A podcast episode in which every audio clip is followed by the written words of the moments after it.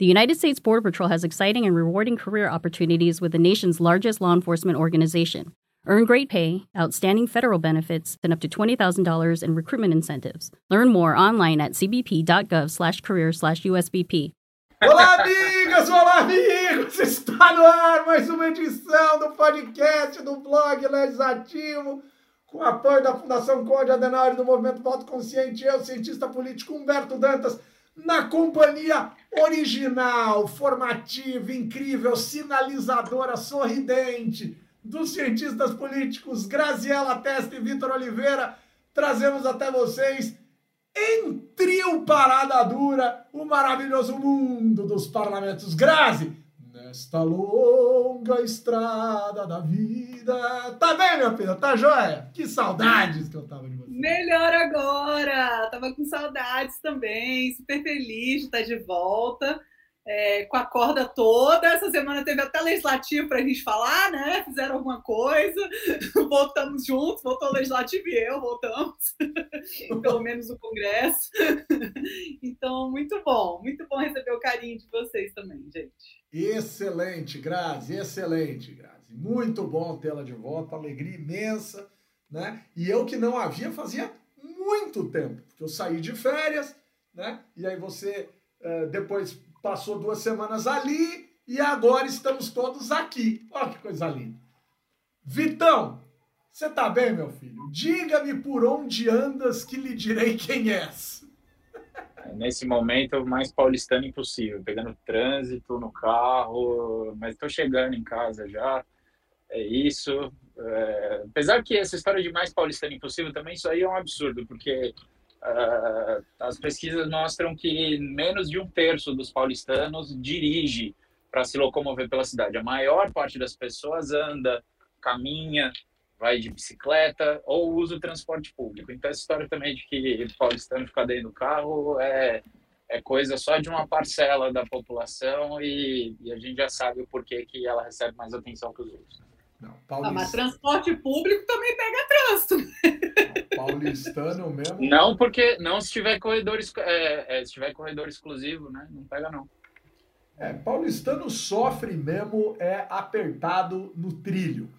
Esse aí pode existir a estrutura que for, mas deu seis horas, cara. Aperta que dói. Né? A CPTM aperta que dói. O metrô aperta que dói né? E o busão muitas vezes pode até ir rápido, e é super importante que vá e que tenha o corredor exclusivo, mas quando lota, aperta que dói. E outra coisa que dói é o pé do paulistano, porque o paulistano anda muito mais do que as pessoas imaginam, porque não tem grana para pegar transporte público, muitos casos, sobretudo a galera né, que vive nas perifas. Né? Então tem de tudo nessa cidade. E tem o cara que fica no carro né? Normalmente a gente fica sozinho nos carros se ferrando. Então tem para todo lado para se ferrar nesse raio dessa cidade que eu tô bem cansado dela, com todo respeito, apesar de amá-la e gostar. Não, mas olha, o nosso, mas o nosso transporte sobre trilhos, eu sei que você estava de fato, no pico é complicado. O transporte sobre trilhos na cidade de São Paulo na região metropolitana, né? É um dos mais lotados do mundo, mas também é um dos mais eficientes do mundo, assim. Isso, cara, você pega metrô em qualquer outra cidade, é, não tô nem falando do Brasil, que aí é sacanagem a comparação, mas você pega metrô em qualquer outra cidade grande do mundo, cara, Nova York, Paris e tal, em termos de limpeza, qualidade, eficiência, podia ser um pouco maior, podia, mas em termos de quantidade de gente transportada, é um absurdo o que a gente tem aqui. Não, é, é mas eu só vou fazer uma brincadeira aqui, só para dar uma cutucada. A gente sabe que um, que um lugar tem problemas severos de trilho quando você chega numa cidade de 12 milhões de habitantes e não consegue sair do seu aeroporto internacional de trem ou de metrô. Porque quem quiser me convencer de que aquele trem da CPT me serve o aeroporto, com todo o respeito, que vá para o inferno que vá contar historinha na casa do chapéu. Aquilo serviu para qualquer coisa, até para enriquecer alguém, menos para servir o aeroporto. E aí é muito louco, porque você começa a chegar em cidades. Eu fui para o Porto. O Porto é uma cidade de 400 mil habitantes. O metrô está dentro do aeroporto internacional. Dentro! Humbertão, dentro. Bertão, você tem razão no que você falou. Só, tirando o fato de que você tem ido muito para a Europa e pouco para outros lugares do mundo. Não. Santiago do Chile, Santiago metrô. Cara, não, Santiago é, o melhor, Santiago é o melhor sistema de transporte da América do Sul, cara. Não, mas, mas é assim, você tem razão. Não, você tem razão. Só que, cara, assim, eu acho que a linha 13 aqui que foi feita em São Paulo, de fato, ela é muito ruim. Embora eu já peguei ela algumas vezes, sim. Concordo que ela podia ser muito melhor e, enfim, é um problemaço. Mas, cara, assim, eu acho que todas as cidades grandes, por exemplo, na América, não tem isso, né, cara? Exceção feita aí, talvez, você falou de Santiago, acho que Cidade do México, né? Mas muito provavelmente temos aí uma, assim, na América, e eu digo inclusive América do Norte, né? Toronto, Nova York, por exemplo, não tem, né? Então Boston a gente tem... é fantástico.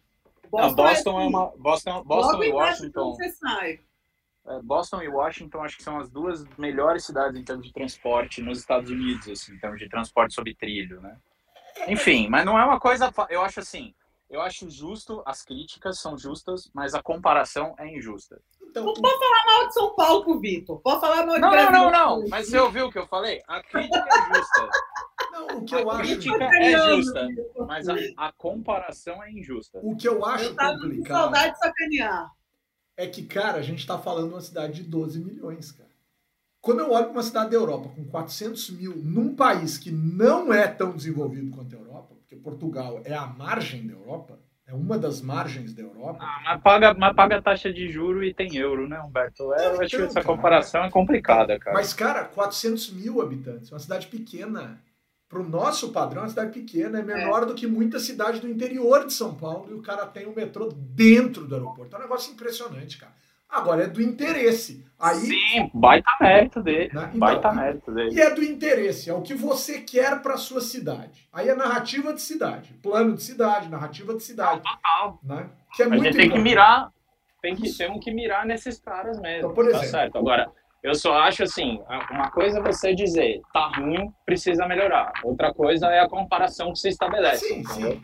Mas, mas é, é, que a comparação ela tem o objetivo de mostrar como é importante saber receber. Vou citar um exemplo Brasil. O Rio de Janeiro, quando a gente chega no Santos Dumont, quando a gente chega no Santos Dumont, é um assombro a certeza que você tem de que você vai ser, vai ser explorado pelo serviço de táxi das piores maneiras. Eu, eu pessoalmente tenho os três exemplos de assalto a mim por motorista de táxi, porque não tem outro nome, é assalto, é assalto. Aí, de um lado do aeroporto, a cidade do Rio de Janeiro, isso eu sei porque eu participei da discussão teórica disso. Porque uma pessoa da, da, do governo do Rio fazia parte do, do curso de pós-graduação que eu coordenava e disse: o meu problema complexo é dois pontos: tirar o turista do aeroporto Santos Dumont com a sensação de que ele está sendo bem recebido na cidade. Isso é um problema real, é um problema complexo. O que, que a prefeitura fez? Duas coisas incríveis no Rio de Janeiro. De um lado, instalou motorista por aplicativo no shopping Bossa Nova. Quebrou o taxista no meio, mas esse merecia ser quebrado, porque trata o turista na lógica da exploração. Então botou o tal do, do, do carro de aplicativo lá no lounge do shopping e você atravessa só um pavimento no aeroporto e cai aonde, em tese, você poderia ser menos maltratado. Porque também não vamos dizer que motorista de aplicativo não faz besteira, porque outro dia eu fui para casa da Graça em Brasília, o mundo quase acabou dentro da porcaria, da bodega, da infâmia chamada Uber naquele caso e naquele sentido. Né? E você não consegue reclamar. Porque o Uber está blindado. O Uber se blindou de um jeito que você não consegue reclamar. É. Ninguém te responde. É uma empresa oculta, opaca, estranha. E é. do outro lado do aeroporto, olha que interessante isso do Rio Grande, porque isso é interessante. Do outro lado do Santos Dumont, o VLT sai na porta do aeroporto. Na porta do aeroporto. Aquilo está bem feito. Você atravessa uma calçadinha você está dentro do VLT. Claro, você precisa aprender a lidar com aquilo, comprar o cartão tal. Cara, não importa. Se você vai planejado para a cidade, você sai do aeroporto hoje, Santos Dumont, de aplicativo, de táxi e de VLT. Então, parabéns à Prefeitura do Rio de Janeiro que melhorou aquilo já há anos atrás, lá para a Olimpíada tal. Mas vamos falar. É... Ó, a Gabriela concordando comigo. Só o carioca consegue pegar táxi no Rio.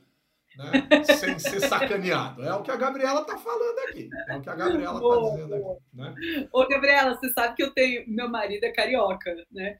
E, e eu brinco que ele fala outro idioma quando a gente chega lá. Porque a gente é um avião descer, a gente entrar no táxi e ele engata um sotaque que ele não tem normalmente.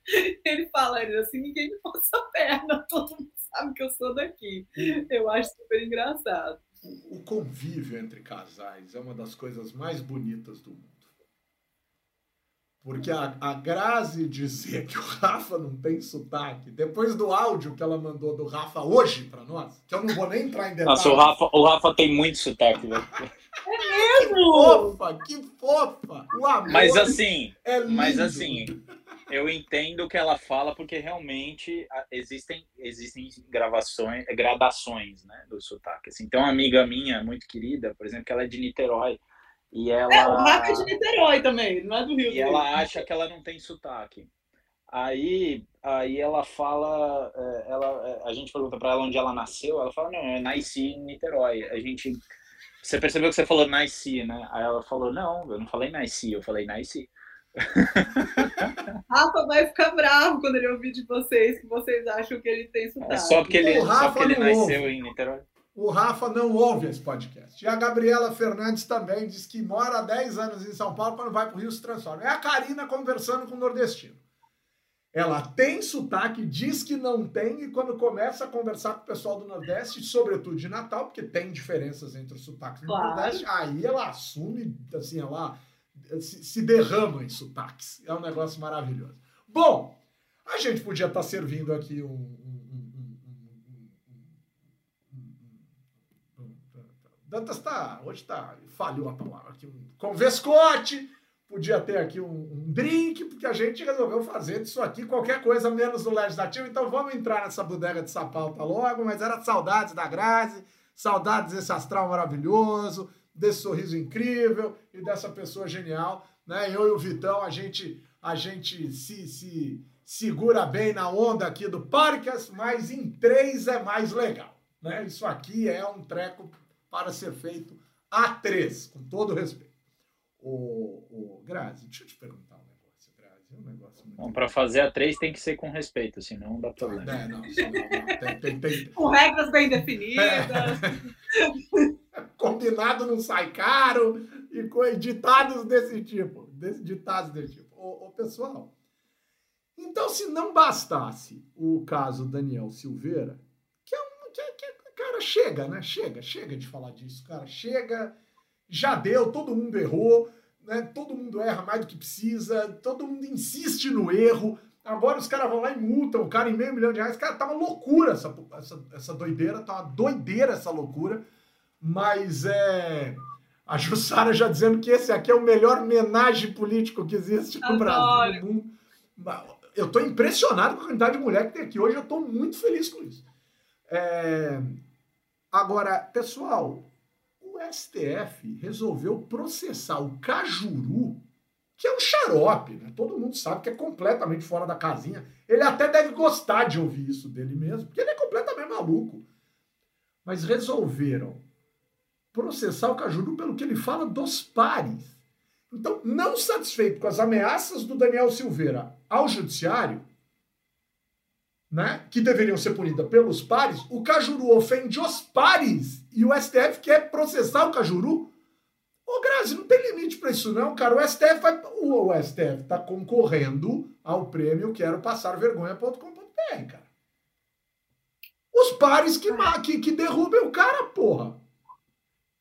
Pois é, Humberto, mas eu fico na dúvida. Eu fico na dúvida porque em tese, isso tinha que vir de dentro da própria Casa Legislativa. Então, você devia ter um órgão efetivo e, e que fosse, enfim, tivesse uma proporcionalidade partidária é, adequada e, e, que, e, que, fizesse é, esse tipo de punição, não politicamente, mas por, por um critério de decoro de fato. Mas a gente sabe que para evitar é, qualquer tipo de é, enfim, né, é, de uso político disso, ou por motivos mais corporativistas do que esse, o, é, e aí eu falo mais do Congresso Nacional que eu vejo, que eu acompanho mais é, de forma mais próxima, não tem, isso não acontece, não tem nenhuma punição pelo que, por esse tipo de, de enfim, né, de, de desvio, de, de absurdo que é feito por muitos dos parlamentares, e aí o, o, maior símbolo é o Daniel Silveira, né? Não tem nenhuma dúvida. Então, se isso não vem do legislativo, eu, eu não sei se eu discordo disso vir do judiciário. Eu acho que mais do que ser o judiciário é, se, se colocando no lugar que seria do legislativo, é o judiciário ocupando um vácuo que é deixado pelo legislativo, né? Então, se o legislativo analisasse essas denúncias e concluísse que não, não vamos é, punir o Cajuru, ele, isso é só besteira, isso não é, é, uma agressão, isso não é, enfim, né, não é algo digno, digno de punição. Aí tudo bem, mas o legislativo ele escolhe se abster. E aí, nesse caso, eu acho que é, o, a não ação ela diz também, né? Que é uma coisa que a gente sempre conversa aqui. Quando é o legislativo não pune, ele está dizendo isso é ok, né? É uma forma é, assim não não não explícita, mas é uma forma de se dizer que se, vo se você não vai punir alguém por falar isso ou por fazer isso, é porque isso é uma ação é, não digna de punição. Então, é, eu acho que o judiciário é, não é o ideal que isso venha via judiciário, mas eu acho que tem que vir de algum lugar né, para que se encontre algum limite no, no que se no que se fala e no que se faz, né, Humberto? Porque é, essa coisa da fala ou do fazer é muito no sentido que a gente trabalha aqui, a, a, o, o, falar é o fazer do parlamentar, né? É, é, aquele que parla, é aquele que debate, é aquele que chega a conclusões em conjunto. Então é muito importante que isso seja sim é, que se coloque limites, que se coloque é, critérios democráticos, porque falta realmente uma. É, isso, isso, isso afeta a democracia. Grazi, eu volto na minha tese esdrúxula. Repre... Os pares representam contra os pares, em X% num abaixo assinado dentro do parlamento. Aconteceu isso, convoca o Conselho de Ética Popular por sorteio para dentro da Câmara dos Deputados e vamos julgar esses caras. Se a casa é do povo, o representante é do povo, o juiz pode ser o povo. E aí vamos ver o que acontece. Né? Eu, essa ideia surgiu aqui faz algumas semanas, uma brincadeira minha com o Vitor, mas eu estou tendendo a achar que isso pode render algum fruto, pelo menos em termos provocativos. E aí, olha só, olha só. Hoje saiu a pesquisa IPESP pesquisa de avaliação do governo federal, intenção de votos, e vira e mexe pinta umas perguntas a mais. Para a empresa que quer ficar escondida, a pesquisa IPESP é aquela pesquisa XP, XP, XP, que continua pagando a pesquisa, que bom, mas que escondeu o próprio nome, né? A série saía com toda aquela decoração da XP, que depois que uma cambada de afetadinho idiota foi reclamar que a pesquisa estava dizendo que eles não queriam, a XP resolveu trocar o nome, né? Então, ih, rapaz, ontem a discussão na pós-graduação em ciência política da FES foi boa em torno disso, de estratégia de empresa tal. Vitor, olha só o que saiu na pesquisa. Percepção sobre o perdão presidencial a Daniel Silveira. Pergunta: o senhor aprova, o senhor, a senhora, né, aprova ou desaprova a decisão do presidente Jair Bolsonaro de conceder perdão ao deputado Daniel Silveira, condenado pelo STF? 56% dos respondentes desaprova. 29% aprova. Não respondeu 15. Não é muito diferente das simulações de segundo turno Lula e Bolsonaro. Mas, mas, né, a percepção geral do Planalto é que o assunto deu porque não está agradando, porque o presidente foi além do que as pessoas esperavam. Então, acabou. Só que eu vou te dar, eu vou apimentar o que a Grazi falou e vou te fazer a pergunta aqui. Eu tenho a sensação que os parlamentares não punem, porque no Brasil o povo não gosta que puna, cara. Aí você vai dizer, pô, como que não gosta que puna político? É, eu tô, Olha tô precisando só, de evidências. O, o argumento é o seguinte: o punido normalmente faz, em muitos casos, não em todos, discurso de vitiminha. E o parlamentar sabe que discurso de vitiminha elege.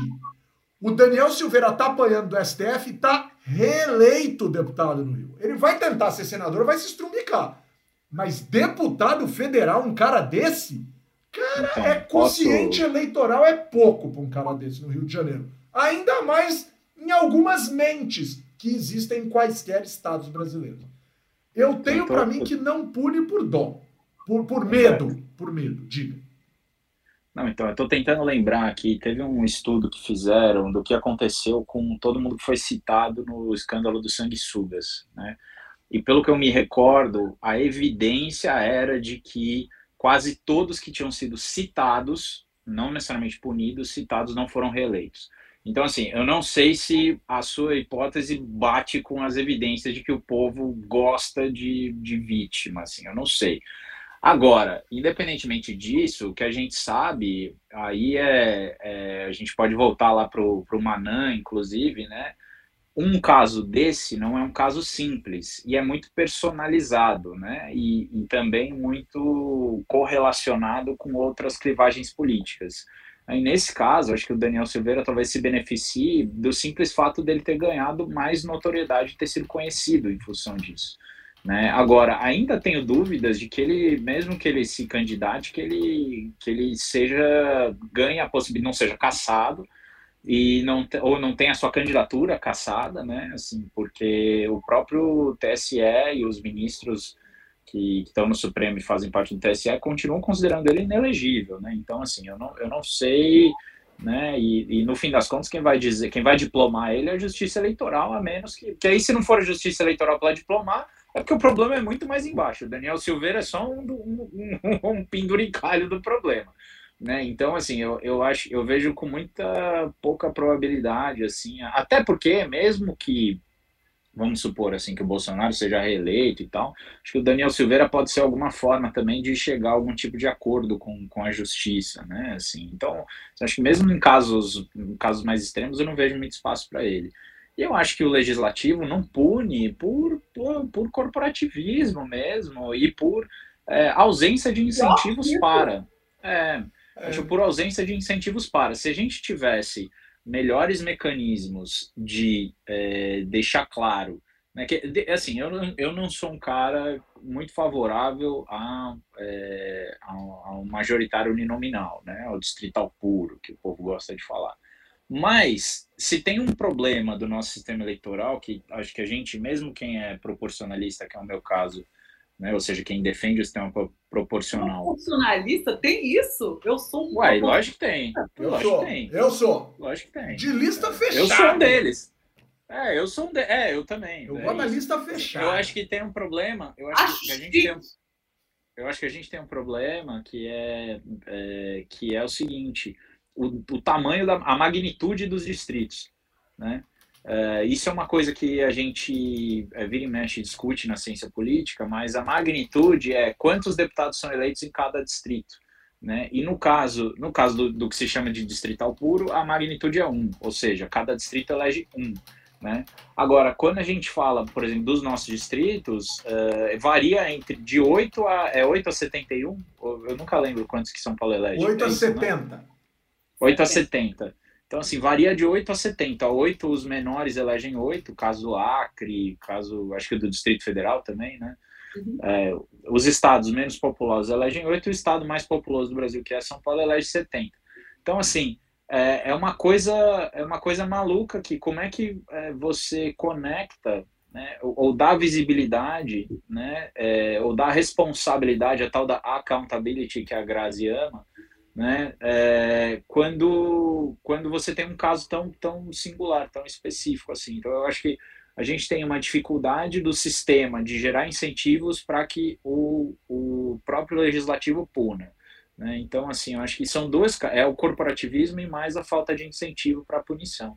E aí, nesse caso, acho que o que sobra mesmo é, é assim, a, a justiça é o, subiu o time todo pro ataque, entendeu? Só sobrou pro, pro zagueiro no contra-ataque. De vez em quando vai ter pênalti, de vez em quando eles vão, entendeu? Vão, o zagueiro vai ser expulso porque deu uma voadora para não tomar gol. É o que acontece com, com o sistema político nosso, no caso da, da punição aí a, a fazeres e, e a fazeres dos parlamentares. É, na verdade, cara, quando eu falei dessa história da vítima, é quando há possibilidade de construção de narração de vítima. Casos de corrupção, concordo plenamente com você. Mas quando fica muito em evidência. Eu vou citar, por exemplo, um caso de uma cidade aqui do interior de São Paulo em que o vereador foi perseguido, entre aspas, pelos pares por quebra de decoro e deram tanta evidência a isso e o caso se tornou tão notável na cidade que hoje o cara está sentado na cadeira de prefeito. Né? Por conta desse, ah, me fizeram de vídeo, fizeram de. É o que esse trouxa está fazendo, o que esse tonto está fazendo agora. Que eu acho que o STF exagerou, eu acho que exagerou. Mas Essa que... teoria do Big Brother, do Humberto. É, é, é, é Não, isso. Mas eu acho que eu, eu acho que o Humberto tem um ponto aí. Tem uma coisa do sequestro da agenda pública é, que, que, tem super a ver com a estratégia que levou à vitória eleitoral de Bolsonaro. Né, de, a gente não estava falando, sei lá, de, de educação, a gente não estava falando de gestão da coisa pública, a gente estava falando de uma madeira de piroca. Né? E aí as eleições de 2018 foram em cima da mamadeira de piroca e de afins. Você não lembra disso, não, Beto? What the hell is mamadeira de piroca? O Vitor vai explicar essa. Ah, entendi. Então daqui a pouco. É um adereço de carnaval. É um adereço. É de índio, não? Não, não. Existe... Humberto tá mais fixado com o índio do que. Humberto tá mais fixado com o índio do que o Carluxo, mas tudo bem. É. É que lá em Olinda tem aquele. Não, mas ó. Ó, eu concordo com vocês. Eu só acho que são coisas diferentes do que vocês falaram. Eu acho que assim, o cara construir uma narrativa de vítima não é necessariamente sequestrar a agenda pública. Eu acho que são coisas diferentes, assim, sabe? Acho que você pautar, escandalizar e fazer com que o discurso vá numa direção que te favorece eleitoralmente, acho que é muito a tática bolsonarista. A questão de vitimismos, assim, de forma geral, eu não sei se se aplica, porque aí a gente também tem que, teria que olhar todos os casos, sabe, assim, tipo, porque Eduardo Cunha tentou se vitimizar, não deu certo, entendeu? Tipo, sabe, vários, vários personagens tentaram se vitimizar e não necessariamente cola. Eu acho que, assim, beleza, o cara consegue construir uma narrativa, mas não é qualquer narrativa que cola, assim. Então, é, acho que no caso do Daniel Silveira cola, porque tem uma correlação muito grande com outras clivagens políticas, entendeu? Agora é, não sei se é tão simples assim só, mas, mas que faz sentido, com certeza faz. Boa, boa, boa, boa. O pessoal, ô Grazi, o legislativo essa semana trabalhou? Dá para dizer assim que. Ah, trabalhou. É esforço concentrado. Aprovou, inclusive, a urgência no PL. Eu vou precisar ler. Não, não, não. Do Sargento Isidro. É. Não, isso aí, ontem na rede. Isidório, Isidório. Isidório, Isidório, Isidório. Isidório. Louco, louco, louco, louco de pedra. Aprova o requerimento oh. 529 de urgência ao PL 4606 de 2019, que veda qualquer alteração, edição, supressão, adição ou adaptação aos textos dos livros da Bíblia Sagrada mantendo a inviolabilidade de capítulos e versículos, proibindo modificar o texto sagrado, garantindo a pregação do seu conteúdo em todo o território nacional. A votação foi nominal e teve 358 sims, 32 nãos e uma abstenção. Cara, é, é, basicamente a discussão da, da reforma protestante do século XVI, né? É basicamente isso. mas, cara, tem que ser, tem que ser um alucinado de plantão para dizer que o Estado é soberano sobre um documento de uma religião. Quer dizer, se no Vaticano mudarem a Bíblia, esse asno desse deputado vai dizer: não, a minha lei diz que a Bíblia não pode mudar. Mas isso é um. No caso dele, sim, porque ele é evangélico, mas assim. Ah, tudo bem, Vitor, mas se, se, se, Até porque já é diferente, inclusive. É, já é, diferente, inclusive. É. é. Fora que, se tem uma coisa que né, acho que nem a sociedade bíblica do Brasil ia concordar com isso, porque existem várias versões do texto. Né? A primeira, a tradução mais. A, primeira não a tradução mais aceita pelos protestantes no Brasil, a que mais circula como base, é a do João Correia de Lima, se eu não me engano, que já foi revista, atualizada várias vezes. Então, assim, a, a mesma tradução que, que provavelmente ele tem na cabeça, é, já foi revista e atualizada várias vezes. E você tem vários, especialmente os neopentecostais, são muito profícuos em tentar fazer um negócio que é a Bíblia na linguagem de hoje, a Bíblia em linguagem atualizada, que é uma coisa assim. Mulher, a Bíblia do jovem. Super, isso, isso. Tem, tem para todos os gostos, tem de tudo que é jeito e tal. E eu acho muito engraçado que é uma tática, inclusive de marketing, acho muito acertada, né, dessas lideranças para fazer a coisa ficar mais palatável e tal. Enfim, acho muito engraçado, na verdade, que venha. Agora, uma coisa que eu preciso contradizer. Eu acho que o, o Sargento Isidório, embora ele tenha o personagem de louco, ele não tem nada de louco. Não, claro que não, claro que não. Inclusive, não, não, é porque assim, pelas coisas que ele faz, dá a impressão que ele é de fato. Eu já vi ele sair gritando no meio da comissão, levantando a, a Bíblia e falando em línguas, assim, quando estava dando porrada entre dois colegas dele. Eu achei engraçado porque, em vez de separar, ele foi lá e come... levantou e começou a gritar. Né? ele, não é, ele não é da turma do deixa disso, ele é da turma do pedir para Deus deixar disso. Né? Mas, enfim, o, o, que eu acho, o que eu acho curioso, engraçado, inclusive eu não, eu não me recordo, mas eu acho que ele perdeu filho recentemente, que era deputado também. Perdeu. Sim, afogado, afogado. A gente falou Isso. aqui, deputado estadual, lamentamos, obviamente, a perda. Isso. Né? Desejamos, claro, os pêsames às famílias mas o, o, o, cara desse, isso é um projeto de lei tão esdrúxulo, mesmo que seja de qualquer religião, mesmo que seja a religião que alguém inventou ontem. Cara, você não quer que mude as escrituras? Não é o Estado que vai fazer isso, seu idiota! É, são os líderes Não, então, mas é isso. Ele não é idiota. Eu acho que ele faz, ele usa isso. O que eu, que eu acho idiota. Mas isso é um assalto à lógica. Né? Isso é revoltante. É, então, mas é qual é a lógica, qual é a lógica dele, né? Assim, eu acho que ele está trabalhando numa chavinha de mostrar para a clientela dele lá na Bahia o quanto que ele está conseguindo fazer isso avançar. Assim. Então, acho que ele foi ele muito tá bem sucedido. Eu tentei é. muito, mas eu não consegui por causa do resto é. do parlamento, né? Pois é, isso.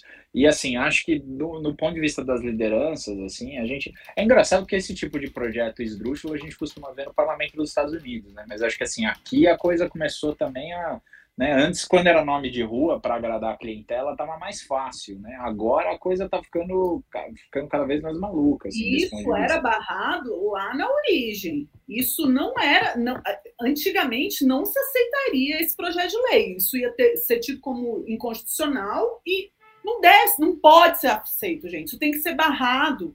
No, na, na, na, parte burocrática, não é nem na parte política. Né? Aquele é primeiro setor da mesa que recebe a, a proposição. o presidente não devia deixar tramitar, né? Ah, mas isso aí tinha que ser de ofício. É outra não, lógico, mas eu acho que aí o principal, o principal, o, o, o, idiota, que na verdade a gente sabe que também não tem nada de idiota nesse caso, mas assim, o inconsequente, o, o cara que não tem escrúpulos, o que não é digno do cargo que ocupa, é o Lira, né? Assim, acho que né? É assim, até porque o parlamento ele chega a todo tipo de maluquice mesmo, né? O desenho institucional é para isso, é para os inputs chegarem ali, a representação da sociedade e tem uma parcela da sociedade que é bem louca de Bíblia, entendeu? Assim, é, é, é fato isso. Né? Agora, é, independentemente disso, o, os filtros institucionais não estão funcionando. E aí eu questiono muito mais, nesse caso, o Arthur Lira e o Colégio de Líderes, que deixa um negócio desse chegar no plenário, entendeu? Um requerimento de urgência mas isso desse. não passa pelo colégio de líderes. Assim, não, não passa, mas, mas, de, mas a pauta sim. Mas ah, a mas pauta pautar sim. sim. É, pautar Exato. sim. É. é. por isso que eu digo. Porque o Lira, ele pauta ouvindo os líderes. Então, assim, é, é. é ele, obviamente, no mínimo, teve o beneplácito deles e que deve ter sido para, inclusive, ganhar o apoio aí do, do Sargento Isidório e, e outros deputados mais em algum outro momento. E ele não tem pouco apoio na Bahia, não, hein? Ele é bem votado. O Isidório? Não, é. o cara é um fenômeno. Não, ele é um fenômeno eleitoral. Assim. Então, é, é não dá para tratá-lo como coitadinho, não. É, embora ele, ele, ele queira, às vezes, eu acho, ser tratado dessa maneira. Dá, eu acho que ali tem, tem, muita, tem, tem muita sagacidade política e, e muita, muito personagem. Muito personagem ali. Ele apoiou nas eleições passadas, eu não sei se vocês se lembram disso, o Isidório apoiou no primeiro turno o Bolsonaro e no segundo turno o Haddad. É mais uma Sim, sim. Sim, sim. E ele fez e ele fez todo um discurso de que não, porque o negócio do kit gay e não sei o que, foi todo um é bem maluco mesmo. Pois é, pois é, pois é, pois é, pois é. Então, mas, cara, na boa, assim, não dá para aceitar. E olha o que a Jussara tá colocando aqui. Propor não é o problema, eu concordo plenamente com ela. Ela tá dizendo, propor não é o problema. O problema é propor e ter mais de 300 apoios. Então, e é uma passou nominal, né? Não dá nem para dizer que passou muito rápido, não sei, porque não ia ser nominal. É, é, é, sabe qual que é o problema, pessoal? Assim, com todo respeito e na boa, é que a gente vive num país em que as pessoas morrem de medo e se tremem de medo de contrariar qualquer indivíduo que diz estar representando alguma lógica religiosa. E aí se aceita eleitoral, então? tudo, se aceita tudo. Então, assim, se parlamentar é covarde diante de Deus, morre para ver o que acontece, para ver onde vocês vão parar. Então, assim, para de bancar o idiota, para de bancar o inconsequente. Convicção tem limite.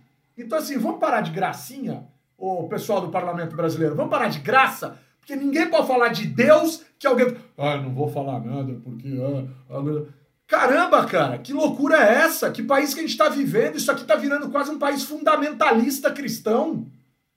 Que porcaria! Oi? E, e vai piorar. Eu estava conversando com, com um pessoal que, que é, enfim, pensa é, pesquisa e, e, e, mudança de opinião e tal.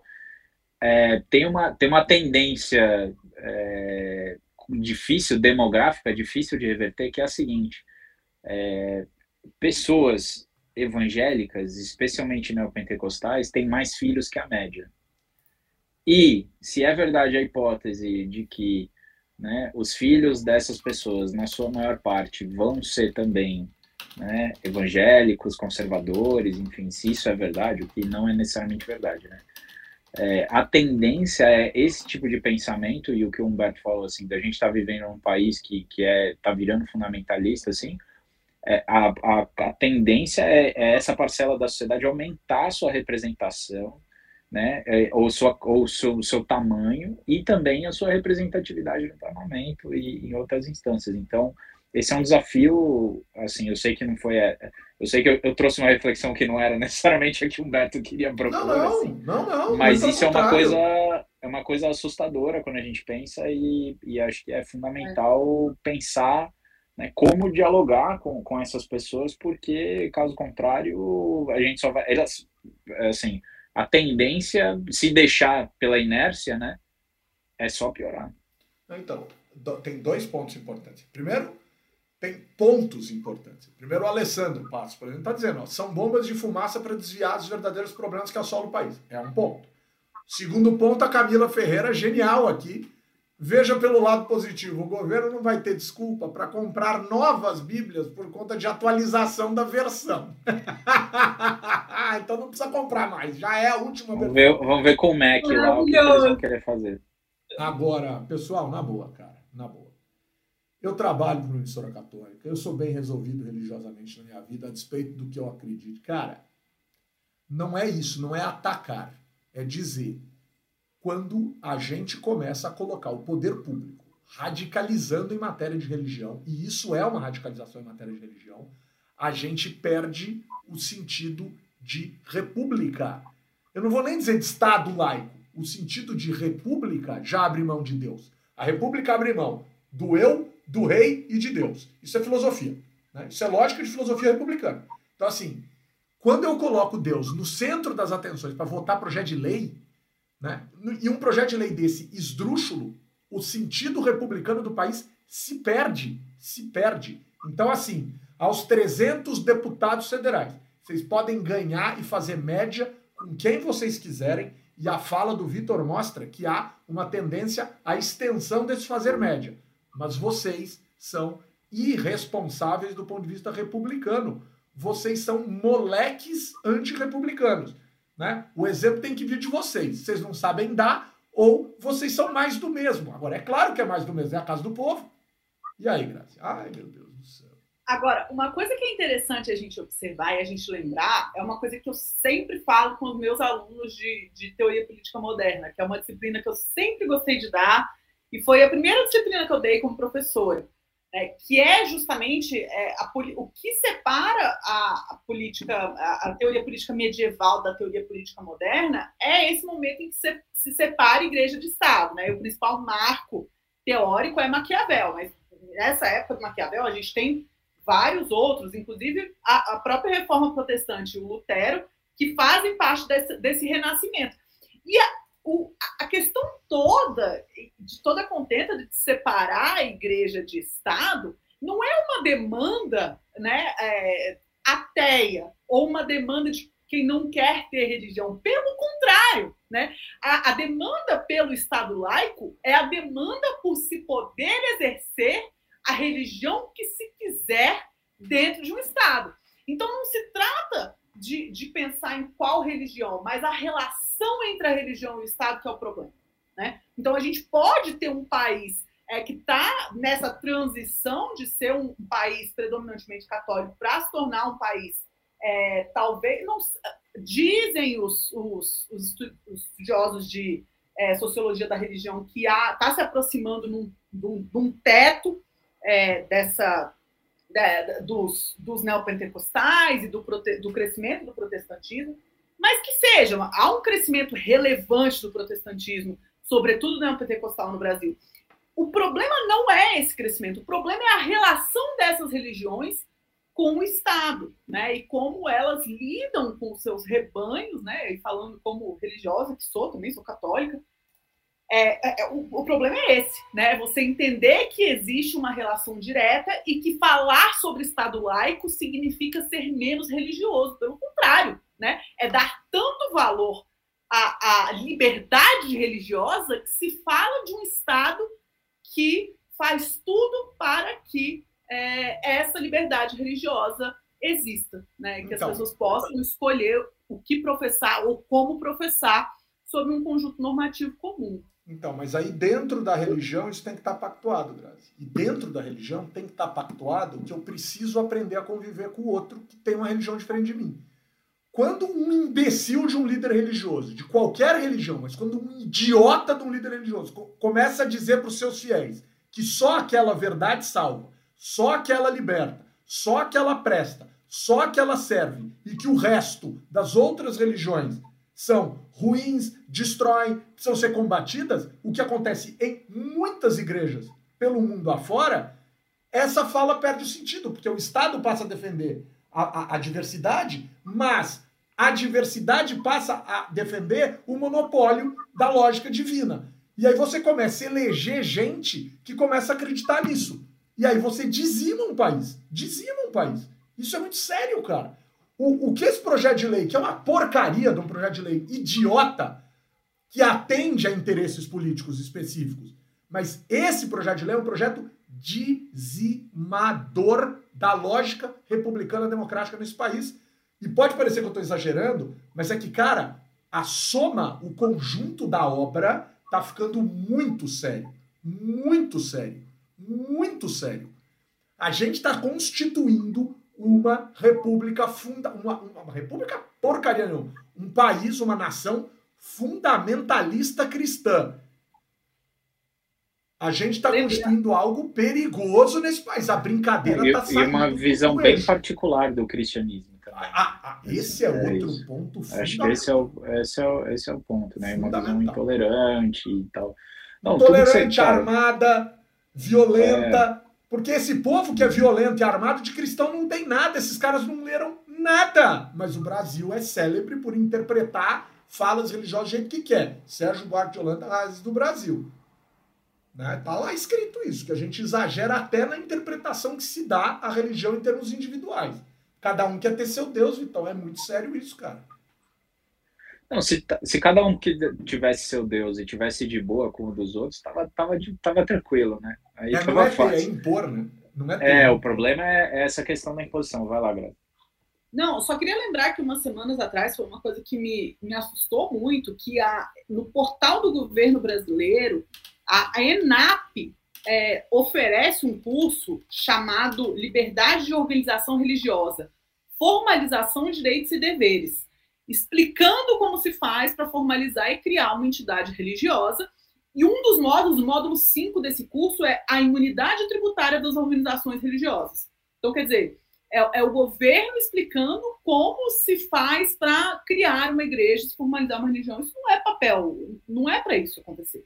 Né? E é recente, é... né? Esse curso aí da ENAP é, é recente, inclusive sim, eu lembro quando ele começou. É não, a gente está, cara, eu acho que assim, que tudo que aconteceu no MEC, sabe, assim, eu acho que tem uma, uma lógica de ocupação do Estado é, absolutista e, e, teocrática que é tá, tá posta. Né? A questão é o quanto que isso vai vai vai continuar caminhando. Assim, eu acho que é, eu, por exemplo, eu, eu, acho que não dá para ser tão radical assim. Mesmo, por exemplo, que, que, que, sociologicamente o país se torne majoritariamente evangélico, isso não significa que ele, sociolo, que ele, que ele estará politicamente condenado a ser majoritariamente intolerante, majoritariamente, uhum, né? Assim, é, por isso que eu acho assim, é uma questão de entender essa transformação social e cultural, né, e, e religiosa pelo qual o país está passando e cobrar também das lideranças. E aí, especialmente nesse caso, as lideranças liberais, progressistas, ou as lideranças, mesmo as lideranças conservadoras, que estabeleçam um tipo de diálogo republicano e, e, e que tragam né, uma parcela dessa, dessa, desse grupo social que é crescente para esse tipo de cultura política. Eu acho que é manter essa cultura política. Né? Agora, o que me preocupa mais são alguns temas que eu vejo cada vez mais difíceis para que no, num horizonte próximo a gente melhore o debate, né? Por exemplo, aborto, né? Por exemplo, questões de costumes, assim, essa agenda toda eu acho que está condenada a como está acontecendo nos Estados Unidos agora a caminhar para trás, o que é muito triste, né? É, por conta dessa dificuldade aí de da gente ter algum tipo de, de apoio, de amparo social, porque mesmo porque tem algumas coisas que, que são difíceis, né, de, de, de, mudar, assim, né? Então, acho que no curto prazo é, é, é, muito complicado e todos esses alertas que o Humberto traz, assim, acho que são fundamentais a gente pensar. Acho que esse caso do pastor Sargento Isidório, com, por mais caricato que ele seja, é muito sério. Tudo isso que o Humberto falou é verdade, né? A gente tem que tem que tomar isso com, com, com grande preocupação, muito grande preocupação, né? Mas pelo significado, não, não, não necessariamente pelo valor de face, mas pelo significado político de, dessa urgência ter sido aprovada. É, pois é, pois é. A Joyce está observando algo importante aqui. A gente nem está falando da liberação de verba que o MEC fez para os pastores, que derrubou o ministro da Educação. Né, que andou dando uns tiros lá no aeroporto de Brasília, né? O, o, Ai, gente, que coisa vergonhosa isso. Ex-ministro acusado de corrupção. O faroeste, faroeste no aeroporto. É, né? faroeste bíblico. Né? É. Tá certo, viu, ministro? A gente está de olho, ministro. O senhor, o senhor vai responder. Quer dizer, vai nada, né? Mas um dia, quem vocês sabe, acham, Vocês acham que está faltando quanto tempo para isso acontecer no parlamento? Para soltar um tiro lá? De alguém atirar em alguém? Ah, eu acho que não está faltando Pouco muito, tempo. não, cara. Não está faltando muito, não. Né? Não está faltando muito, não. Esse país está descambando. E, e eu volto a insistir o Vitor falou, ah, porque os parlamentares de cunho mais liberal tal precisam se manifestar tal. Quem se manifestou contra o projeto do Isidro? Pessoal contra. Pessoal e novo. Aí Isidório. Pessoa... Isidório, Isidório é, então. é, é que tá louco. Pessoal e novo. Cara, tem mérito nesse debate. Tem mérito nessa posição. A pauta, a pauta, uma parte da pauta comportamental tem sido combatida por esses dois partidos. É interessante, é emblemático e é. Não sei se tem sido combatido. Uma parte. É, eu acho Ou que é pelo menos pouquinho... falas. É, exatamente. Porque, Mas são muito assim, pequenos, né? É, e o pessoal, ele. E aí, fazendo essa diferenciação que eu acho importante, o pessoal, ele, é, ele pauta agendas progressistas. O novo, ele às vezes vota a favor dessas agendas progressistas, mas não pauta. Né? O que ele pauta são agendas economicamente liberais. As agendas progressistas, socialmente liberais, ele é reativo, ele não é, ele não encabeça, né? É, até porque a gente tem essa, essa, essa dificuldade na nossa direita, né? O, o cara que é liberal econômico e socialmente, isso é, é, é muito raro né? mesmo dentro do novo.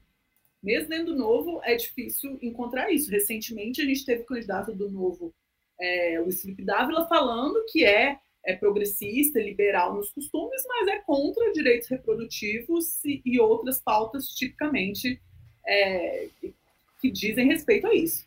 Bom, né? pelo então... menos ele disse que é liberal em termos de coisa, porque o Amoedo, na eleição de 2018, disse que era conservador. E quem assumiu a agenda do liberal na economia e liberal nos costumes foi o Meirelles. Foi, é verdade. Né? É verdade. O Amoedo é. se dizia conservador, quer dizer, ele cria o um Partido Novo, que é um partido que se diz liberal e se diz liberal é, e se diz conservador nos costumes. Bom, o Amoedo está onde está. Né? O, o conservadorismo é importante que fique marcado. Ele não é necessariamente antidemocrático. Né? Existe uma nuance enorme, inclusive dentro do conservadorismo. Eu lembro quando a gente foi, quando eu fui participar de uma, de uma agenda da Conrad Adenauer com a, a juventude na época do Partido Democratas, é, em conjunto com uma turma que veio do Partido Social Cristão da Angela Merkel, né, da Alemanha, que veio para cá e veio conversar sobre isso. E eu achei interessante como esses jo jovens do Partido é, Social Cristão falavam que eles, e eu achei até curioso, eles falavam em inglês, né? É, é, conservative yet progressives, quer dizer, é, conservadores, porém progressistas. Então, assim, é, eu lembro que eu tive várias conversas com esses jovens. Isso é muito Merkel, né? Porque eu achei. Merkel, né? Porque eu é achei é curioso. Também. É um discurso e eu comecei achando super sabonete, né? Quando eles falavam isso. Mas eu, eu bati um papo com eles e de fato eu entendi, porque dentro do partido deles, eles eram a ala mais progressista. É né? Dentro do partido há muito mais conservadores do que eles. E, é, e existem essas nuances, e essas nuances convivem dentro de uma mesma legenda. E é uma coisa que a gente vai precisar ver acontecendo com mais frequência conforme for diminuindo o número de partidos, se a gente conseguir com... manter esse conjunto normativo que está caminhando para redução do número de partidos e, e, diminuição da fragmentação no Brasil. E aí a gente vai conseguir ver um pouquinho mais essas nuances funcionando. E a gente precisa, para ver isso, a gente precisa ser menos preconceituoso com o nosso interlocutor também. Né? Então, só porque a gente está conversando, por exemplo, com um eleitor evangélico, não significa que esse eleitor evangélico vá ser pouco republicano ou vai votar por, pelo critério de ser evangélico. Ele pode votar e é, e é legítimo se ele votar por esse critério. Mas ele pode ser evangélico e, e votar por um outro critério, qualquer outro que ele tenha, um critério que tenha a ver com a sua, é, com a sua profissão, ou com. Enfim, né? é, a gente precisa dar mais crédito ao nosso interlocutor se a gente quiser que as eleições desse ano sejam menos violentas e mais é, e, e, gerem mais debates e discussões de verdade, né? E eu acho que a gente deve isso para a juventude, porque a juventude não está sabendo fazer esses debates e é a juventude que eu falo, esses meninos que estão votando pela primeira vez, tem 16, 17, 18 anos, que já, desde. Mas era isso que eu ia dizer, eu me senti tão velho agora com essa sua fala, Grazi. Mas, mas, mas, Vitor, esses meninos, desde que eles se entendem por gente, eles estão convivendo nesse ambiente polarizado e eles têm horror a falar de política, porque isso significa para eles necessariamente é, briga e, e, e uma. E não, não se fala de debate, né? Se fala de, é, de, de realmente conflito. A gente precisa restabelecer isso, cara. A gente precisa é, dar gosto no debate para essas pessoas, porque parte da democracia é isso, né? O gosto no debate, é o gosto em, em, construir em conjunto. Se isso desaparece, não é estranho que a própria democracia seja deslegitimada, né? A turma não queira mais saber. É, eu queria tocar nesse ponto do gosto pelo debate. Hoje, hoje eu estava almoçando e assistindo na televisão uma discussão no, num programa de esporte de uma emissora paga é, quatro, cinco jornalistas, ex-jogadores de futebol, falando sobre o Jorge Jesus, se ele foi ético ou não foi, se o Flamengo foi ético ou não foi, se o Cara, um debate assim, cara. Não, eu concordo, eu discordo, é isso, é aquilo. Não, eu não concordo com você. Cara, a gente tem isso pra porcaria do futebol, que é super importante, que é culturalmente relevante, que, como diz lá o Milton Neves, é a mais importante das inutilidades que a gente tem no nosso cotidiano. Tudo isso eu sei. Eu sei mas eu não faço um debate desse em termos políticos na televisão brasileira. Eu não faço um debate político desse na televisão brasileira. Quando ah, eu faço, é. quando eu faço com quatro, cinco pessoas numa emissora, eles fingem discordar e é raríssimo eles discordarem, raríssimo eles discordarem. Eu não boto gente diferente para dar ao espectador a sensação de que discordar é do jogo, pensar diferente é essencial para o amadurecimento. Quando faço e quando acontece, no dia seguinte tem um demitido porque não, não compactua com a emissora, tal, blá blá blá, etc, etc, etc. A CNN disse que ia fazer. Botou uma mulher super responsável para debater com um idiota de um moleque que não sabe porcaria nenhuma de democracia e política, e chegou uma hora que ela se cansou e falou: Cara, eu não fico mais aqui. Olha o nível que esse cara traz para conversa. Então, assim, com todo respeito, cara, o jornalismo não acabou nesse país, e eu tenho certeza do que eu estou falando. O jornalismo não derreteu nesse país que não por culpa do próprio universo dos meios de comunicação.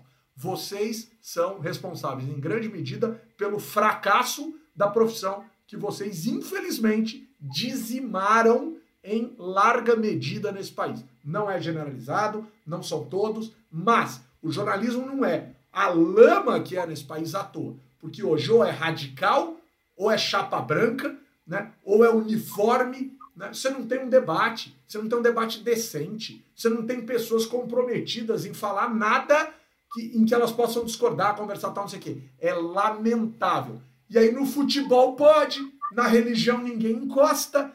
A gente tá bem, cara. A gente tá bem. Desculpa. Ah, Humberto tá amargo hoje. Cara, eu não tô amargo hoje. Nós fomos treinados, em termos intelectuais, na nossa formação, para olhar. E a gente tá vendo. E tá triste, cara. Tá bem triste, assim. Tá bem triste. Bom, para completar, né? Agora vamos pro delegado Valdir afirma que Eduardo Bolsonaro durante votações e etc, etc, etc, estava no Havaí surfando e fumando maconha. Ah, delegado Valdir, que informação interessante. Se o senhor tiver boas provas disso, vai ser divertidíssimo saber né, que o representante da família brasileira fuma uma maconha no pico do surf.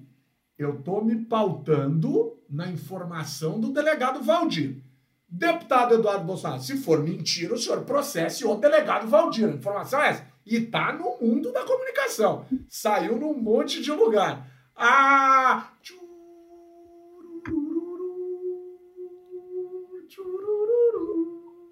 Ah, bananinha da fumaça agora. Ah, bananinha da fumaça. Que gracinha. Que bonitinho, o bananinha da fumaça. Se for mentira, a gente desfaz aqui. Mas o delegado Valdir, não foi a Sâmia do PSOL, não foi a galera do PT, é do mesmo bloco ideológico. Inclusive foram eleitos pelo mesmo partido em 2018. Um em Goiás, outro em São Paulo. Ah, que bonitinho, Grazi. Não é bonitinho? O Bananinha fuma maconha, de acordo com o delegado Valdir. Que bonitinho. Que legal. Bonitinho. Quando que vai acabar essa porcaria desse sistema híbrido? E esse povo vai ser obrigado a marcar presença com o dedinho de novo. Né? Ô, Grazi, será que o cara que tem o apelido de bananinha fuma um charutão ou fuma uma, só uma, uma pontinha? Não deu para resistir à pergunta. Ai, meu Deus do céu. Eu vou me, eu vou me abster. Vou me abster. Vou, me abster. Não, vou Sou obrigada a não opinar. O, o vereador Camilinho, que esse é o apelido dele nos bastidores, Sim. que adora radicalizar aqui em São Paulo, agora radicalizou por um áudio racista. É, ah, vereador, eu nunca imaginei isso do senhor, né? O senhor é uma pessoa tão equilibrada tal. Agora, além de tudo, o senhor adiciona racismo às acusações contra o senhor. É acusar de bater em colega, é acusar de vazar vídeo com, com conteúdo esquisito, é, é, tudo. Agora, também de racista. Ah, que bonitinho, vereador Camilinho. Vitão, que, que gracinha, né? O Camilinho é tão equilibrado, né, Vitão? Ele é o esteio da moral dentro da Câmara nossa, de São Paulo. Nossa, aliás, a Câmara Municipal também tem cada figura, né? Mas assim, nesse caso, o que eu acho que ficou pior ainda foi ele ter, num primeiro momento, uma vez pego em flagrante, dito que não foi pego em flagrante, né? Dito que ele estava fazendo uma brincadeira, na verdade, se referindo a um carro que ele tem. Porque ele tem um carro, ele tem uma coleção de carros, aparentemente, e ele disse num primeiro momento que o preto da fala dele era referente a um, a um dos carros. Só que aí, logo depois, ele mesmo admitiu numa sessão ali na, no, uh, numa daquelas daquelas salas que tem ali da é, que funcionam as comissões, o colégio de líderes ali da Câmara Municipal, enfim, naquelas mesões, assim, ele ali junto com outros vereadores e tal, ele mesmo admitiu que de fato ele falou o que ele falou e tal, assim, só piorou a situação toda. Um cidadão que não sei o que estava fazendo ainda é, na Câmara Municipal, mas enfim, é, agora eu espero que as consequências sejam muito rigorosas, porque o que ele falou é um absurdo, merece ser punido e tinha que ser processado criminalmente, inclusive. Ô, Vitor, ele pode até ser processado criminalmente, a gente vai voltar na história, né, do, do, do judiciário. É que ele não falou de uma pessoa específica, né, então acho que não teve é. alguém que reivindicou essa, que foi reclamar e tal, registrou um boletim de ocorrência, mas que merecia, merecia. Pois, não, mas, mas assim, faz tempo. Por merece outras razões merece há muito tempo tudo isso, gente. Mas falta também incentivo institucional para uma participação efetiva da população não branca na representação política no Brasil, que é uma coisa absolutamente vergonhosa. Vergonhosa. Nas últimas eleições, você teve uma decisão via judiciário que obrigou que se destinasse uma, uma parcela do recurso é, para pretos e pardos, quando foi agora na discussão do, da PEC, que, que constitucionalizou as cotas para mulheres, o que, que aconteceu? Essa PEC anistiou os partidos que não tinham direcionado o recurso para candidaturas de mulheres e de negros até então, né? Então tirou deles da reta tudo certo. Constitucionalizou as cotas para candidatura feminina e não falou nada sobre cota de raça. Né? Então, é uma coisa profundamente desigual, abertamente desigual, e ninguém vê, ninguém sente incômodo nisso. Se o parlamento sentisse incômodo nisso, teria incluído as cotas de raça também quando incluiu as de gênero. Claro, né? claro.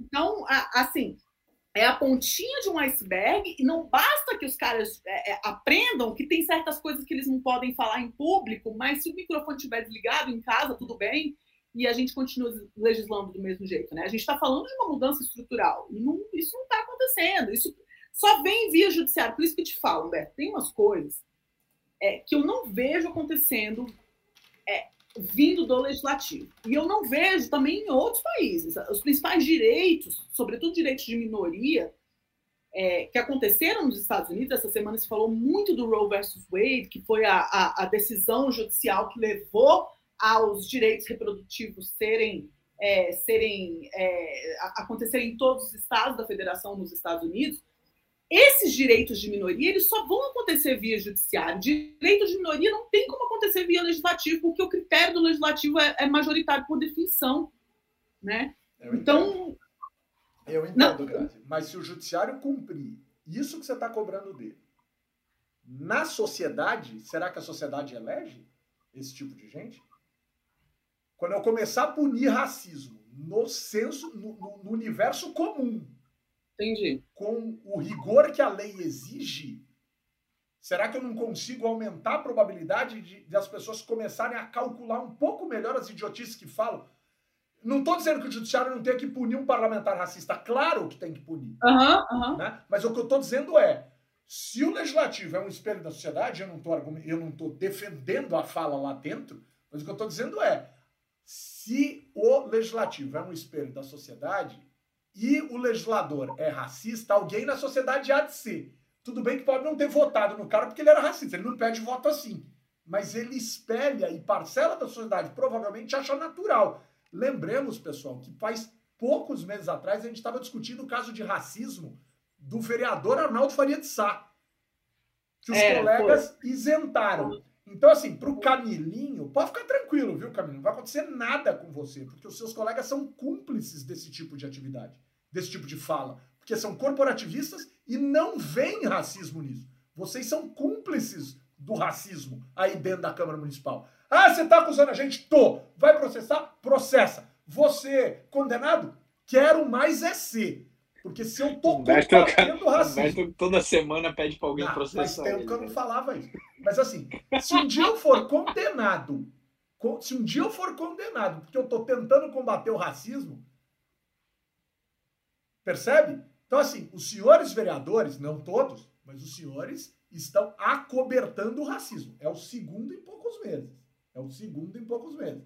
Então o Camilinho pode ficar tranquilo, o Arnaldo Faria de Sá pode ficar tranquilo, e os dois sabem que fizeram bobagem, os dois assumem e dizem que falaram besteira.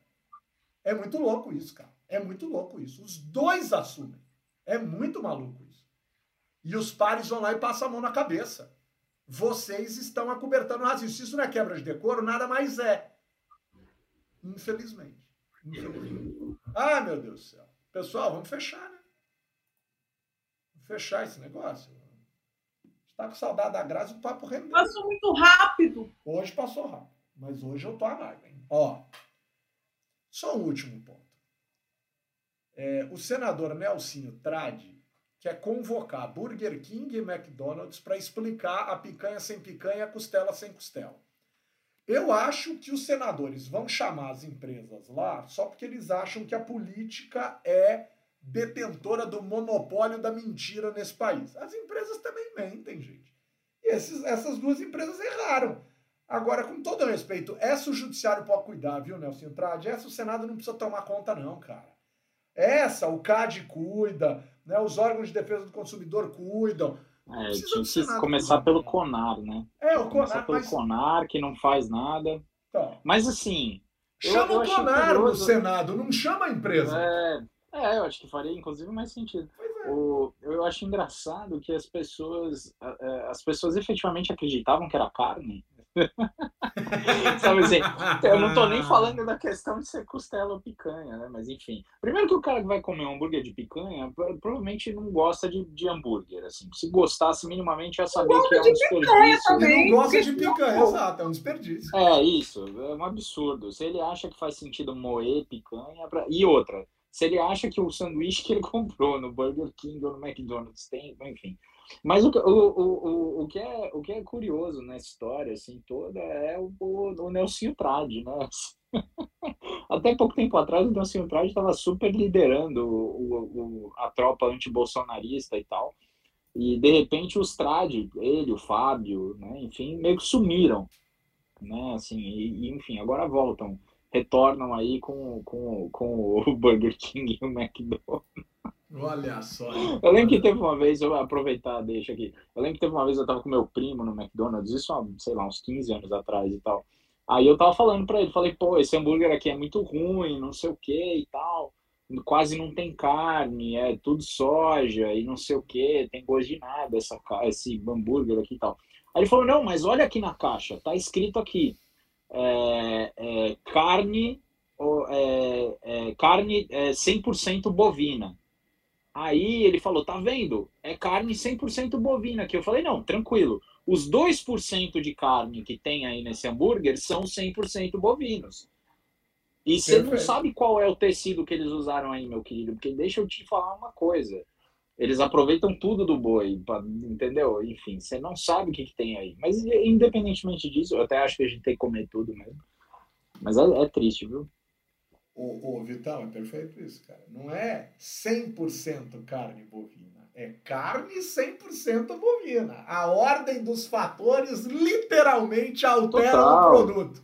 Né? E tudo tecido conjuntivo, é, enfim, aquele, aquele negócio maluco. Será que entra o Bilal do boi lá no negócio. Não, se entrasse, pelo menos ia ser carne de qualidade, Gente, né? Pelo amor de Deus. Mas vai para ração, mas Humberto, de deixa eu te dizer.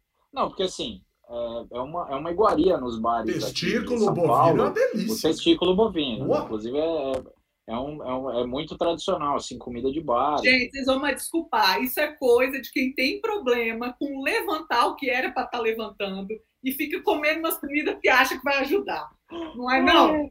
Eu acho que é não, Grazi, porque assim, eu sou partidário que a gente tem que comer tudo, né? Eu, por exemplo, gosto muito de língua bovina, né? Acho não, bochecha de muito bom. Não, mas estamos falando de extremidades diferentes, não misture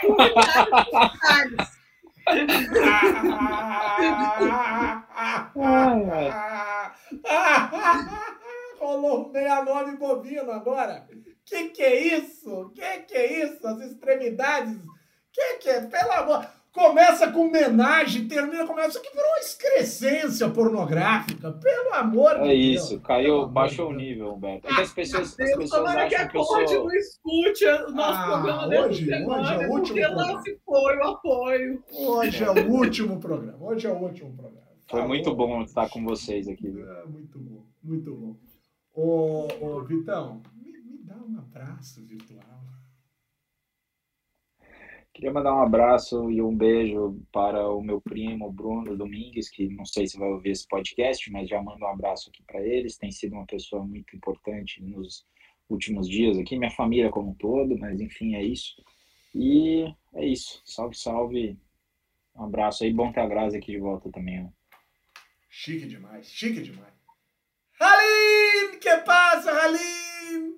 Halim, noide, ho, com sus trajes rojos. Halim, dê um abraço virtual, Halim. Eu dou, vou deixar aqui um abraço para minha mãe, já que está chegando o dia delas madres. é, um abraço para Karina, que está aqui comigo no escritório e acabou ouvindo por tabela o podcast. E um abraço muito especial para Ana Paula Massoneto, que escreveu ontem um artigo para o blog do Legis, está nos deixando. Mas aqui um grande abraço por toda a parceria desses últimos anos. Tive o privilégio de conhecê-la no Legis e também em outros espaços, e sempre é uma mulher inspiradora que com certeza vai brilhar nos outros caminhos que ela seguirá. Muito bom. Um beijão para Ana Paula. Muito especial esse abraço da Aline. Ana Paula, que é nosso ouvinte, inclusive. Ana Paula ouve o nosso podcast. Um beijo para Ana Paula. Tudo que ela fez conosco, outros aqui conosco, outros. Muito especial, muito bacana mesmo. Graças Mas é só um até logo, hein? Tenho certeza que é, voltará. É, não, e nem vai sair do grupo, vai ficar ali no WhatsApp com a gente. Tá? É, Graziela Testa. Me dá um abraço virtual. Bom, eu vou aproveitar então, vou pegar essa, essa, é, esse vácuo aí de vocês e mandar um abraço virtual para as mães do Legislativos. Né? Então, mandar um abraço para a Luciana, mandar um grande abraço virtual para a Michele Fernandes e para Ana Paula Massoneto. Eu esqueci alguém, gente, do Legis, que é mãe? Acho que não, né? Acho que não. Se eu esqueci, me desculpa. Mas um abraço a essas mulheres maravilhosas que fizeram essa opção. É, e bom, um abraço para minha querida mamãe também, a dona Sueli Testa, que também é nossa ouvinte, e uma consumidora mais dos cursos da oficina municipal, agora também, mais politizada do que nunca. Um grande, um grande abraço virtual. Mas eu, eu tenho mais alguns essa semana. Essa semana eu preciso mandar um abraço muito especial para a Aline, para o Vitor e para o Humberto, né, que seguraram aí essa semana sem mim. É muito bom estar com vocês. Vocês são é, profissionais que eu admiro e pessoas que eu quero ser um pouquinho como vocês também. Então, muito obrigada. Ô, Grades, primeiro que você emociona a gente assim, e eu tô sentindo falta da dona Sueli, e porque justamente é o Dia das Mães no domingo, eu faço aqui a minha homenagem a ela com Luz que me ilumina o caminho e que me ajuda a seguir. Tcharam! Atendendo, obviamente, o nosso querido Vinícius Couto, que tá me cobrando a canção. O Vitor tem uma cara para quando o Humberto canta. Eu, já, eu já desisti, já. Eu já desisti, eu só fico aqui. Um beijo para minha mãe, Dona Isabel, para minha sogra, Dona Zênia, né? Que são, são mulheres muito especiais, incríveis, maravilhosas. Um abraço para o pessoal da OCB, dei uma aula lá essa semana muito agradável. Um grande ah, abraço. Oi, que legal. Ah, a OCB foi genial hoje, cara. O, o, Organização das Cooperativas do Brasil foi incrível, foi super legal. É... Um abraço muito especial para a galera da pós-graduação em Ciência Política da FESP, que nos ouve, a galera, os alunos, a galera lá, que a gente voltou para o semipresencial essa semana. Né? Isso foi muito bacana, muito bonito, muito legal. Para Ana Paula Massoneto também. E aí eu vou transcender. Tudo isso eram abraços virtuais. Mas eu termino a minha fala hoje dizendo o seguinte: Cara, eu gosto do que eu faço na vida. Eu escolhi fazer, eu gosto do que eu faço. Às vezes eu faço com muita incidência, às vezes eu exagero, às vezes eu sou performático. É, pode falar o que você quiser de mim, pode pensar o que você quiser de mim. Mas eu faço as coisas que eu faço também com muita paixão, com muito amor, com muito carinho, com muita dedicação e devoção. Eu gosto das coisas que eu faço.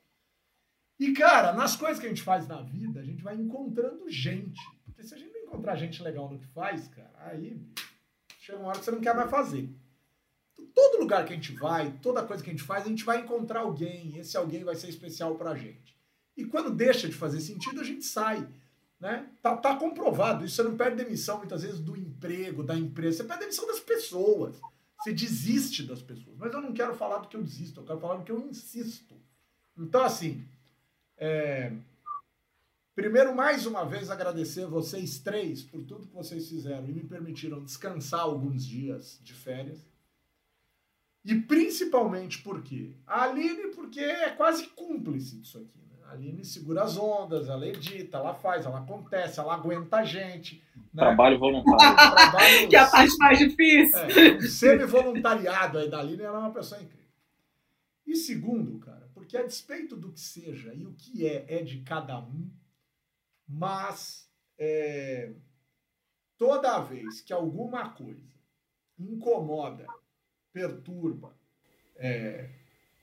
Enfim, eu não vou usar outras palavras porque não estou aqui para ficar falando nada a respeito da vida dos outros. Mas toda vez que alguma coisa atinge vocês dois, vocês podem ter certeza que um pedaço de mim chora. E ter vocês aqui hoje, a gente, nós três, né, apresentadores, mais a Aline, de volta, é, para mim é é uma das coisas mais especiais da minha vida atual, assim, já há alguns anos. Então, vocês fazem sentido para mim.